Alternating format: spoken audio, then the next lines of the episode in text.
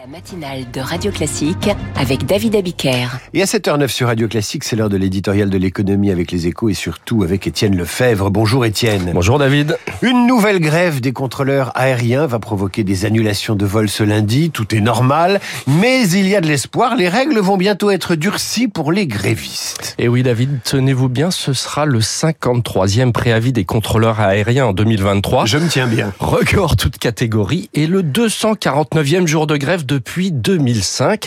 Des chiffres qui vous donnent le vertige, mais vous l'avez dit, la loi va enfin changer. Alors, on ne va pas revenir sur le droit de grève des contrôleurs aériens, mais le texte qui vient d'être approuvé à l'Assemblée nationale va les obliger à se déclarer grévistes 48 heures avant.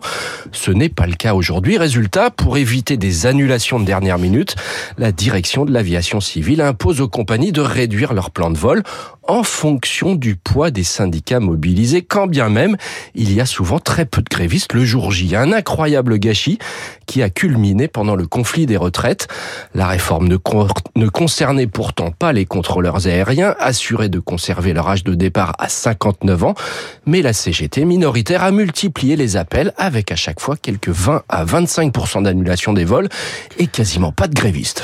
Un jeu un peu trop facile qui a fini par faire réagir le gouvernement et j'ajouterais euh, après des années et des années d'inaction. Oui, car les compagnies aériennes ont haussé le ton, ces grèves perturbant tout le trafic européen et même le syndicat majoritaire des aiguilleurs du ciel, le SNCTA, s'en est inquiété.